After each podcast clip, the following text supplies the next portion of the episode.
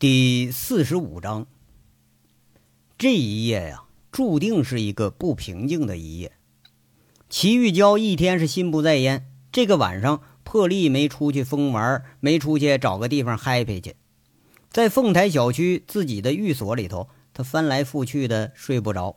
杨伟的话让他有点心惊胆战，不过想来想去吧，觉着这事儿还是有回旋的余地。自己其实什么也没做呀。真不行，到时候就把自己表姐给搬出来，那好歹他总得给个面子吧。没料想到这儿啊，倒也没觉着有什么事儿。哎呀，这能过得去。不过反过来一想啊，长平这些人是真不是个东西，缩导着自己找人签合同订货，回头却把人家向煤矿的那个订货款给扣下来了，那叫三百多万呢，自己居然是一点都不知情，这事儿还真就冤得慌。莫非说这还和王大炮的死他有什么关系？这事儿啊，齐玉娇打破脑袋也想不出来，这其中能有什么关联？八成是杨伟想要回那三百万，他危言耸听。反正啊，我是一分钱没落着，这能碍我什么事儿啊？一想到这儿，倒觉着宽心了。实在是觉着是无聊透顶，给自己的某一位性伴侣打了个电话，嘿，还真气人啊！居然就。不接电话，你再打老陈电话，老陈居然也是一副爱搭不理的那个样子，这齐玉娇就有点生气了。她心里头不无愤愤的想着：这男人呐，都一个德行，干那事儿的时候啊，把你当姑奶奶，一提上裤子就敢装不认识你。这胡思乱想着，眼前又是浮现出那个人的影子。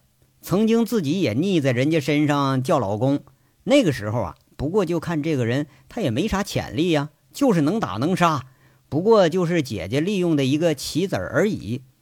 听说后来呀发了点小财，后来又听说呢结婚了又离婚了。虽然不是自己喜欢的那种男人，但这个男人啊多多少少还是在自己心里留下了点影子。特别是一直觉着自己表姐薛平能看上的男人，那肯定有特别之处吧？那。莫非是在床上很特别？这齐玉娇笑了，突然很自得的笑了，想到了床上，想到了自己还有一个很有力的武器，这个武器却是男人无法阻挡的。隔了几年再见着杨伟，今天感觉很特别，一干自己曾经仰望的人，在他面前是如此的不堪，在他面前是唯唯诺诺，虽然对自己冷言冷语的吧，不过这心里觉着。这个男人倒是很有男人味儿，很有气势。哎，你说那时候怎么就没发现呢？这还真就可惜了。看来呀，表姐的眼光那确实比自己强。这男人呐就够贱的了，女人比男人好像还要贱几分。那好说好求的吧，不一定理你。你这一吹胡子、瞪眼睛、大耳刮子伺候他，没准他还觉着你很有男子汉气概。那好像齐玉娇，他就属于这个类型的人。像杨伟这号男人，齐玉娇并不是十分担心。隔天咱找个机会，没准勾勾手指头，抛个媚眼儿，他就老老实实、服服帖帖上了自己的床，那就像上了姐姐的床一样。要在凤城里头说有这么个男人，那还担心什么呀？什么陈大拿，什么赵三刀，什么赵宏伟呀，都是还不得把自己当姑奶奶供着？那还用得着自己发愁说忘记没有梅园吗？还至于低三下四去求这些人去吗？从迷惑到自得，从自得到得意，过于相信自己某种魅力的齐玉娇倒是安安稳稳的睡着了。他完全就不知道危险的来临。这一夜呀，对佟思瑶也是不平静的一夜。今天曾经就心中的想法向省厅老上级汇报了一番，得到的意见是报一个具体方案上来。毕竟姿势体大，要改变原来的调查方案，那是要费一番手脚的。利用了晚上空闲的时间，佟思瑶不得已抱着电脑在加班加点思考着方案的每一个细节，挖空心思的从可行性和合理方面去下功夫。不过让他很难为的是啊，这方案的很多细节是建立在不可知的基础上，是建立在假设的基础上。深谙公安办案程序的佟思瑶，现在他也知道，这个方案最终可能获准的几率估计不大。写了有几个小时，快到零点的时候，一拨杨伟的手机，他却关机了，气得佟四瑶差点要摔了手机。这个货呀，八九点说一个电话，说要办事儿，然后就跑没影了。他估计啊，还是对自己有点戒心。坦白的最大程度是先斩后奏，干完了我再告诉你。反正啊，这事儿我干了，你看怎么办吧。不过佟思瑶还是对他恨不起来，觉着这个人坏吧，他却坏得很可爱。偶尔躺在床上，就是呃，就着枕头一抱着。好像还在回忆着前一夜的疯狂和温柔，好像还是回忆着前一夜两个人相拥入眠的味道，好像啊，还在感觉前一夜他遗留下来的味道。我爱他吗？那回答是肯定的，爱。那么我能嫁给他吗？这个没法回答，这是一个未知数，就连自己现在也不敢正视这个问题。现在呀，这一场两个人间轰轰烈烈的恋情。倒真像一场不伦之恋，只限于两个人之间的爱，更像私情和奸情，有点偷偷摸摸，就怕说有人知道。佟思瑶一直想着呀，想着就有点吃了，想的心里好像有点空落落的感觉。这一夜呢，对于长平那更是提心吊胆的一夜。七点钟，车队一百零二辆重卡准时启程，赵三刀挨着车叫了一遍。吩咐路上注意安全。车虽然不是煤厂的财产吧，可这车主基本都是自家兄弟，好多呢就是葫芦湾老家的人，也是最支持这个煤厂的人。一荣俱荣，一毁俱毁的道理，他们还是懂的。那足足十天没有正常出货了，煤厂司机包括老板在内，那怕都是要给逼疯了。再不出货，那下场可就是煤厂没法经营了。这些司机大车就会另谋出路，走短程，从矿上给其他能囤煤的厂子去上货，或者说干脆纠集几个人跑单帮去。本来想着呀，向南一线应该是最好的生意，谁成想却成了最差的一趟。而向北吧，它利润不是很大，实在让人很难取舍。车队启程的消息传了出去。朱前锦很例外的这次打破了自己早睡的习惯，一直在客厅里头来回踱步。这道上放了话了，不让你一辆车过凤城，这事儿宁可信其有，不能信其无。万一有事儿，那可就晚了。为了今天出车，朱千锦不得不大动了一番手脚。只要平平安安出去几趟，打破了这句话，那就能证明这个事儿不过就是虚妄之言罢了。不过，在证实之前，那肯定要保证是一万分的警惕。战略上藐视敌人，战术是必须要保持重视的。道上那什么样的事儿都可能发生。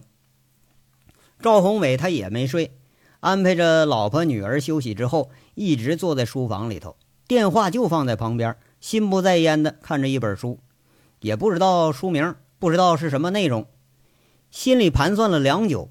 这杨伟他会怎么下手呢？根据他一贯的惯例，肯定不会在长平这个地方，毕竟是人生地不熟的。那这肯定就得是出了长平境了。等到八点十分，车队安全的出了长平境内，赵宏伟第一步证实了自己的想法：要动手，肯定会在凤城境内。凤城一线全长一百二十七公里。弯度多的是寒山岭或者惠阳煤厂附近的靠近金村那个位置，那地方已经成了杨伟的天下了。或者呀，在坡度大的二道湾，哎，那地方拦车很方便，车速根本提不起来。再或者呢，在煤焦管理站，那时候他所有的车都得要停，应该是最危险的时候。这会用什么办法呢？或者说拦车扎轮胎？那为了防止这个事儿，赵三刀每辆车集中了三条备胎，哎，两条内胎。只要你不把这一百辆车全给我扎完，那我就还能上路。这个办法不行了。那或者说收你驾驶证，那应该也不能了。同样的办法，你要是再用第二次，司机都会早有防备。而且这事儿都已经捅到交警队了，正等着抓这伙假扮警察的人呢。那你说他会用什么办法呢？他怎么把车给拦下来呢？哪一种他都有可能，可是哪一种还全都不像。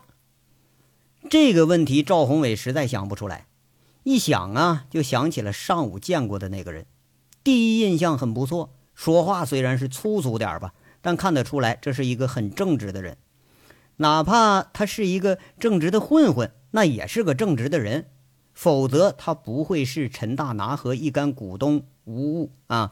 为了拴马村，他来力讨公道，这个人应该是反应很迅速，脑瓜很够用，看样经验丰富。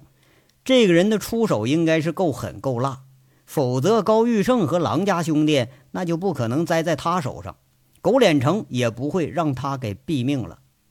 不过呀，今天晚上如果他真敢动手的话，一百多个司机、一百多个助手，再加五十多个雪藏的打手，恐怕他就是来上百八十号人，那也不够看了。赵宏伟啊，突然觉着有点可惜。这个人要是折在一帮黑窑的打手手里头，那真就有点可惜了。九点十分，过了最险要的寒山岭，一切平安。十点整，过了凤城市境内了，过了惠阳煤厂了，一切平安。十一点过了二道湾，一切平安。十一点三十分到达了煤焦管理站。这个时候，赵宏伟、赵三刀甚至朱前锦都同时在提醒车队领队的注意安全。因为上次收黑那个事件曝光，长平一线朱前锦亲自出面，在凤城煤运找到了代言人，现在根本就不通过中间人，以防手脚了。这长平一线的车直接交钱以后就可以直接通关了。在这个煤焦管理站等待排队的时候，一干打手四下围着车在这转悠，就怕有人动手脚。不过很失望，这连个人影都没有。零点整。所有的车顺利通关了，过了煤焦站，那可就是一路下坡了。傻子才在这儿拦车呢，除非他想那司机车毁人亡。这事儿啊，朱前锦相信杨伟不敢干，赵宏伟却相信杨伟不会干。所以呢，过了煤焦管理站，就等于一切都安全了。赵三刀他没睡觉，就着酒啃着鸡爪子，听着这消息之后，狠狠地呸了一口，骂了一句：“呸！”王八蛋，吓唬老子，真他妈扫兴！还寻思这得要打上一场呢。赵宏伟是一拍巴掌，摇摇头，叹了口气，自言自语着：“哎呀，这也是个话大本事小的把式啊。”他有点失望的睡觉去了。这个人实在与自己料想的是相差甚远。轻轻的合上了书本，准备休息了。那本厚厚的书页已经摩挲的有点发旧了，书名。叫犯罪行为学。朱千锦在客厅里头待到零点，听到了这个消息，脸上笑了。他重重的哼了哼，心里头却像是一块石头落了地了。他也在自言自语的说着：“哼，谅你也没有那个三头六臂。”这暗夜里头，车龙啊轰轰隆隆的走着，一路上并无异状。过了煤焦管理站，再向前行三十五公里，那就是省界。出了省界，只要没有交警，就是畅通无阻。而这种天气和这个时间，一般那是没有交警出现的，除非是大查。你就是大查，那咱也能过得去。车队呀，依然安安稳稳地走着。紧张了几个小时的助手们开始昏昏欲睡了。没有经事儿的时候，实在觉着这有点是小题大做了。距离省界二十七公里。那儿有个中原石化加油站的标识，这在夜里是格外的醒目。一排加油表后面是全天营业的值班窗口，玻璃门后面几个穿着制服的工作人员也是在昏昏欲睡。这个时间已经很少有人来了，一般两三点以后基本就没什么车了。有时候啊，值班的偷懒儿直接就关了油表回屋睡觉去了，反正老板他也不知道。一公里以外边。有一辆越野车，一辆三厢小商务，鬼鬼祟祟的停在暗处。零点以前，他们就猫在这儿了。商务车里头，杨伟打着电筒看着示意图。这提供图纸的是张老三，家在河南的张老三，距离这地方有两百公里。按照杨伟的指示，趁着堵车载人，他小赚了一笔。那现在可是连张老三他侄儿对这个老大那也都是佩服的不得了了。第二次呢，缩导着他闹事儿干仗，这小子打的比谁都起劲儿。完事儿了，又听说老大要来，张老三趁夜立马这就赶过来了。就听张老三指着图纸啊，在那解释：“哎呀，这个加油站我看好几回了，基本是摸了个差不多。今天加油站五个人，三男两女，呃，有俩保安，嗯，三个是加油的。哎，你看啊，这儿啊，直接进去是营业室，后边是休息室，一间男间，一间女间，最后一间是消防器材室，隔壁是超市，不过晚上超市关门了。”里边没人看摊儿，正常情况下呀，收费找零都是营业室，车队更简单，都是刷加油卡。你看这啊，这是刷卡机啊，这俩保安呢，细胳膊细腿的，就是装门面的，这好对付。杨伟略一思索，就开始安排：我和金刚进里边去啊，先控制里面那三个人，剩下的人如果只出来一个加油的，留下俩人，剩下的全都进去啊。如果出来俩加油的，就别进去了，千万别让外面再出了事儿。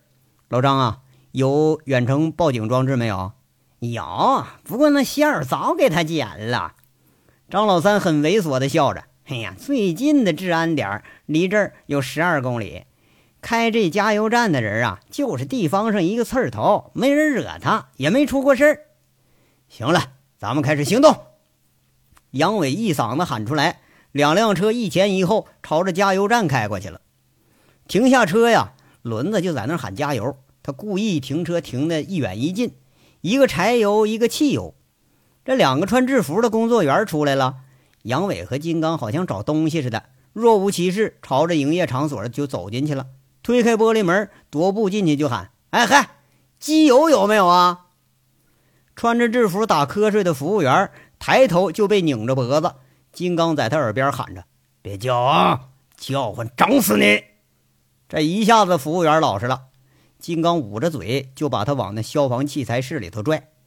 杨伟说着，就冲进了男休息室，毫无悬念，沙发上躺了一个，床上躺一个，保安正在那呼呼睡觉呢。杨伟干脆提拉着后脖梗子，把他打晕，一手一个夹在胳膊下面，就开始往外走。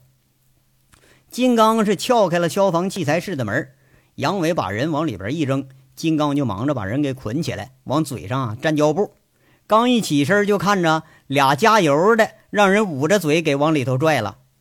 对付这几个毫无防备的普通人，那简直是太容易了。五个人的制服让他们给扒了，那嘴呀都给贴着胶带呢，手脚捆着，给塞进消防器材室那小房间。金刚啊，在那块吓唬：“哎，都别他妈乱动啊！”兄弟们办完事儿，完事儿就走。外面这回就开始忙活上了。贼溜从车下面啊拉出个管子，越野车后面装着两个大桶。杨伟掀着柴油输油管那个铁盖，加油站这油罐它都是埋在地下的，有通往那个油罐的输油管儿。这两个水桶般大小的桶里东西，不一会儿就全都流进了地下储油罐了。杨伟在这吩咐着。四个油枪拖过来，开始往这油罐里头打油，看样是保证刚注入的东西它能够和柴油均匀的中和在一起。这个工作很麻烦，一会儿呢，金刚也过来帮忙了，足足得用了十多分钟的时间。杨伟照着手电筒放了点油，看看那油的颜色已经变色了，这才喊着说：“行了。”营业室里头有个女的，这是一个娇小玲珑的女人，正在那整着制服呢。好像还嫌制服难看，哎，细细一辨认，这人是周玉慧，人家正对着穿衣镜在那整理头发呢。杨伟忙完了，进门就拽拽着他说了：“哎，你记清楚我跟你说的了吧？啊，一会儿别多说话啊，就按步骤加油，听好了啊，震惊，一定要震惊。”这杨伟教唆小孩偷东西似的，在那眉飞色舞的，几个人过去看看光头骡子。那正巧，哎，让周玉慧给逮个正着，非得说缠着要来。杨伟一想，那加油站要没有个女加油员，那也不成。干脆这一路教唆着，让周玉慧扮加油的。哎，现在一看这打扮，倒也挺像。哟，哎，我怎么看着你一点都不镇静啊？周玉慧换上制服啊，反而开始笑话杨伟了。别开玩笑啊！今晚上可是万分危险，千万不能让司机们看出破绽来，知道吧？杨伟在那吓唬他，不过还是觉着呀，周玉慧确实冷静。从两年前那次冒险，周玉慧在枪指着的时候，那都知道把枪踢踢到自己手里头。杨伟一直就觉着这女人她很冷静。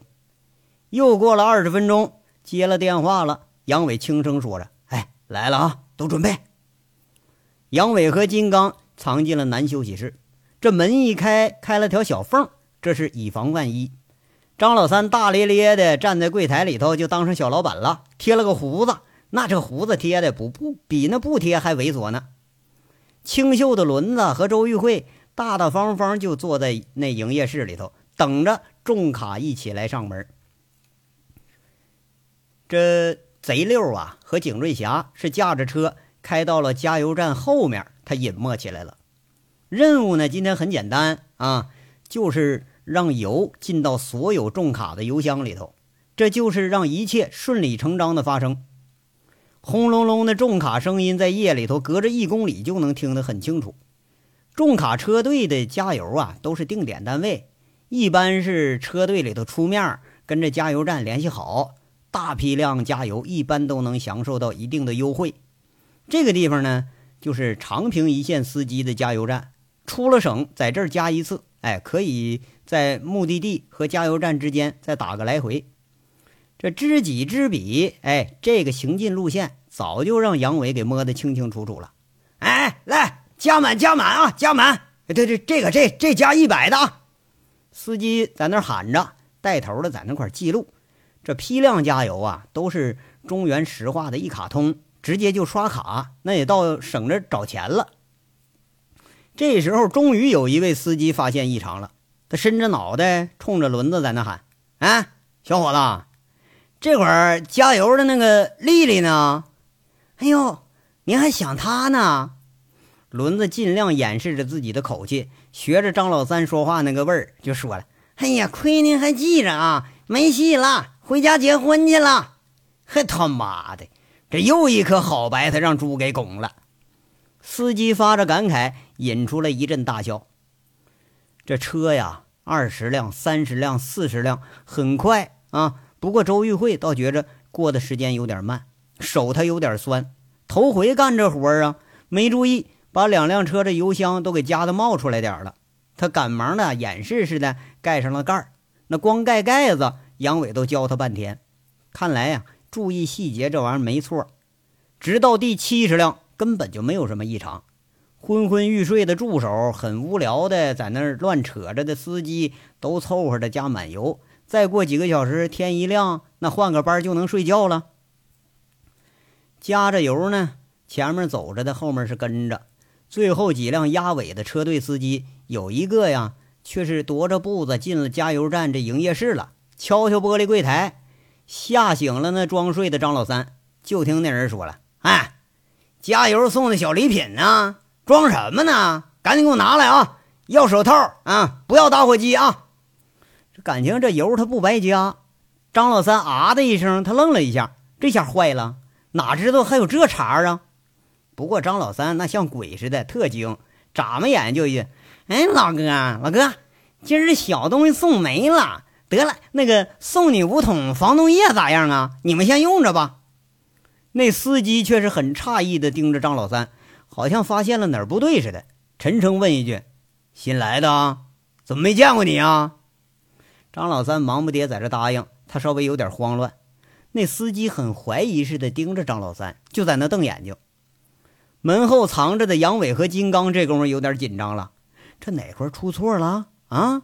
俩人打着手势，金刚是心领神会，点点头，油反正是加了，万一出问题，就把最后这个货干晕了，咱就跑。却没想到那司机一巴掌伸过来了，前后一翻，猛地爆出一句。你得送我十桶啊！要不下个月我们不在你这儿加了。杨伟和金刚一听，捂着嘴差点笑出来。这人他妈也是个坏种，八成是盯着张老三，看这样他好欺负。张老三心里是偷着高兴，但是他得装着苦着脸讨价还价。老哥啊，这亏大发了，少点呗。那不行，那司机不依不饶了。送不送啊？就你一句话。张老三就像割肉似的，狠狠咬牙，好像还挺生气，恨恨说：“，送送送送！哎呀，惹不起你们。那你快点的啊！”张老三一摆手，悻悻说：“自己拿去。”哎，你说的啊？那司机可乐了，转身进了柜台，就抱了一箱子防冻液，屁颠屁颠开始往外跑。上了车呀，这最后一辆压尾的占了便宜的那司机心里是真高兴啊！哎。怕是见着周玉慧，好歹他还能看出几分模样来，淫笑着喊着：“嘿，我说妞儿，哎，下回哥还来找你来啊！”那助手也不示弱，扯着嗓子喊：“我也来啊！这妞我先看上的。”这几个人占了便宜，全都哈哈大笑。周玉慧被说的面红耳赤，气愤愤地朝那车身呸了两口。哎，看着这车开着就走了。一想啊，这油里没准还动了什么手脚呢。又是幸灾乐祸的想着，你还想回来？你趁早你哭去吧。车走出不到一公里，这已经就看不见了。这个刚刚灯火通明的加油站突然就漆黑一片。坐在车里头，这已经就开始返程了。轮子开车先走，景瑞霞好像是给杨伟和周玉慧创造机会似的，故意就留下他俩。周玉慧一下就坐到副驾驶上，闻闻手上还留着的味儿。找了瓶矿泉水洗着手，他在那块儿啊，呲着嘴，拧着鼻子，说着：“杨伟，这油里你加的什么呀？怎么没见起作用啊？这车不还稳稳当当的吗？”哈，油箱里头和发动机里头还有残油呢，那哪能马上见效啊？杨伟笑着，他那是很得意的笑。那是什么东西啊？周玉慧压根儿就不知道这些人捣的是什么鬼。不过肯定那不是什么好东西，啊，加的阻燃剂啊，加快气门间隙和钢筒内的积碳，这就相当于往柴油里头撒了一把灭火粉。哎，外表你用火烧你看不出来，但是发动机里头通过电子打火它就有问题了。它可以阻燃，但是呢，燃烧不充分，特别是电子打火，基本它就打不着火了。那他们还能走多远呢？啊，根据残留的这油量多少算算呗。最远呢，他们应该能走三十公里左右吧。周玉辉一听是哑然失笑了，这办法是不是疏漏啊？明儿一早这油出问题了，它不露馅了吗？嗨，阻燃剂可不溶于油啊，那是悬浮在油里头的，静止五个小时以后。这些悬浮的颗粒就会沉淀下来，所以呢，早上以后加油站加的这油它就没问题了。至于加油站的工作人员，他肯定得报警。但是警察来了，这么一查，钱也没丢，哎，一量油表，油也没丢，哎，再一看啊，丢丢了十桶防冻液。你觉着那有人会追究这事儿吗？就有人查，那也是跨省办案呢。他们慢慢查去吧。杨伟侃侃而谈，把整个设计给说出来了。那大车能阻挡几个小时啊？是不是把这些油放出来也能重新起步了？周玉慧觉得这事儿还挺诧异。几个小时？你太小看这设计了吧？啊，油箱、油路、发动机里的残油必须得清理干净。严重的呀，那钢筒、活塞、气环、火花塞、积碳，估计也得换。要是路边有个综合型的汽修厂，倒还差不多。那一百台发动机拆装得多长时间呢？就给他们一天时间，他要能发现故障是在油里，那都不错了。杨伟很得意地笑着，这意思是啊，你别说几个小时，就一两天，你把车要全都清理干净，那都算你不错了。杨伟，这些乱七八糟的东西，你从哪儿学的呀？我真不知道你这脑袋里是装的什么东西呀？怎么净是坑人玩意儿？周玉慧讪讪在那说着，有点就挨服了又那个感觉了。嘿，我记着呀，我们特训教材里头的潜伏破坏就有类似的案例。想整了人，你要偷着乐吧，那就用这种不动声色的办法。我倒想真刀真枪跟他干呢，我也打不过二百人，不是吗？你别说二百多个了。就这帮司机，个个是孔武有力，咱们七八个人，连二十个咱也干不过呀。那不想这办法，咱咋办呢？杨伟一边笑一边说：“他话里可是丝毫没有心虚的样。你这些事儿办的可真够缺德的了，怪不得你不提前告诉我呢。”周玉慧在那悻悻的呀，这头回干这么缺德的事儿，那还是自己还强要来的呢。要早知道是这么回事估计自己都不敢来。嘿，哎呀，你也别说我呀，我看你是挺有犯罪潜质的。刚才装的多像啊！哎，怎么着？跟我混两天，我培养培养你啊？那好啊，我巴不得的呢。把你本事学会了，回头我专门坑你。周玉慧一边说一边就笑了。嘿，我还怕你坑我？哎，对了，玉慧啊，有个事儿问你呀。说吧，怎么你还会有不好意思时候啊？我呀不确定，我得征询一下你的意见。杨伟今天这说话还挺客气。那有什么呀？快说呗！磨磨蹭蹭的要干什么呀？周玉慧有点诧异，从来就没见杨伟这么客气过呀。这倒是先把自己好奇心就给勾起来了。谁知道杨伟吱嘎一下把车停在路边了，按着车灯，很正式的、期待的问着：“你会不会骗人？”一句话把周玉慧雷的是哭笑不得。骗人？骗你呀？你不比谁都鬼呀？我骗鬼我都不敢骗你呀。杨伟一下想起来了啊，这话有语病，马上改口。哎，不对，不对，不对，这话不能这么问啊！我的意思是啊，我让你去骗人去，去骗钱去，你干不干呢？啊，骗谁呀？周玉慧俏眼白翻，这一下子惊讶了。哎，这你就别管了，你干不干吧？你要干呢，就你这智商，就你这长相，骗谁都没问题。你呀，要骗两回，再一过来。那这可是一朵奇葩了，杨伟好像在这教唆人要开始干坏事了。你这是夸我吗？周玉慧苦着脸瞪着眼，自己都没发现自己这么有潜力呀。我这当然，我这是夸你了，那还能假得了啊？哎，咱们呢，每场一边挣钱，完了再骗俩钱回来，到时候呢，搂着一大把钞票，我靠！哎，我带着你远走高飞，干不干？杨伟进一步开始教唆，那眉飞色舞的，好像已经成功一半了。周玉慧拧拧鼻子，不以为然：“切，我怕你啊，现在就是骗我呢。”杨伟大惊失色：“嘿呀，嘿，你看，你看啊，你看你多聪明，你一准能当骗子。我刚骗你一句，你这就听出来了。”这话让周玉慧啊一点都不觉着可笑，他气哼哼地说着：“你少糊弄我啊！你不说清楚，我就不干。”杨伟一甩手，嘿，你不干呢，自己边凉快去啊！我还不乐跟你说了呢。周玉慧心里一惊，想到个问题，马上就追问：“你，你不会是想让我帮你骗朱钱锦去吧？”杨伟又是大惊失色了。嘿呦喂，哎哎，你看看啊，我说你有当骗子潜质吧？你看我还没等说呢，你把目标都找出来了，你就一句话，你干不干吧？我保证你安全，哎，保证还有钱赚。嗯，干。周玉慧想了想，很坚决地答应了。不过想想又说了：“骗完了，你敢不带我走，我就投案自首，我把你给供出来。”可杨伟啊，再看看那个周玉慧，却是一脸血笑，正视着自己呢。杨伟就觉着有点悻悻的说了：“你别吓唬我啊，哥们儿，我现在名草有主，这次。”我给你找个帅哥做搭档，你看咋样啊？切，名草，你草包吧你呀！主是谁呀？是不是童处长啊？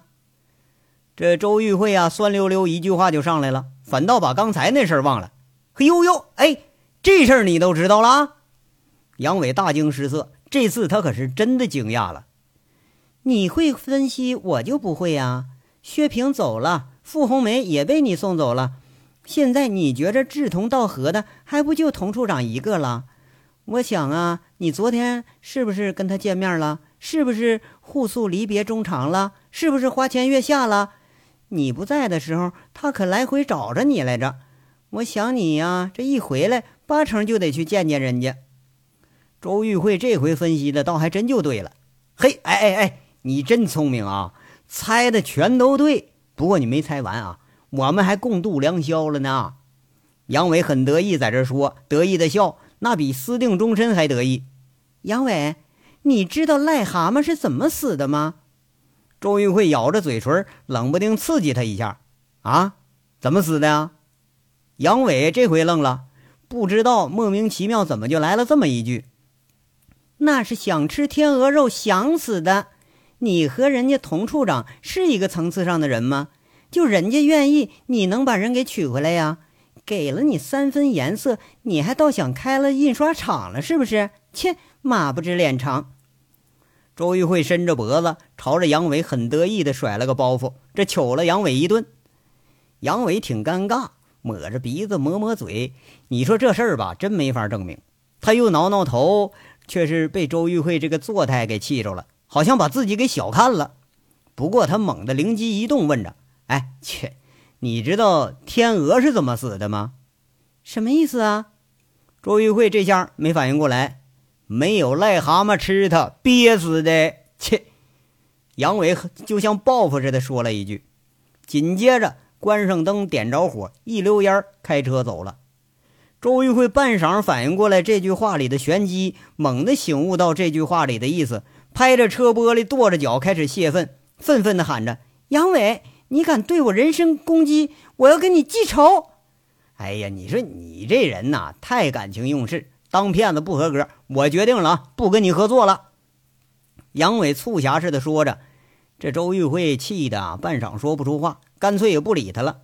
这倒是耳朵根子清净了，得意洋洋的开着车开始往回返。这章到这儿就说完了，下章稍后接着说。感谢大家的收听。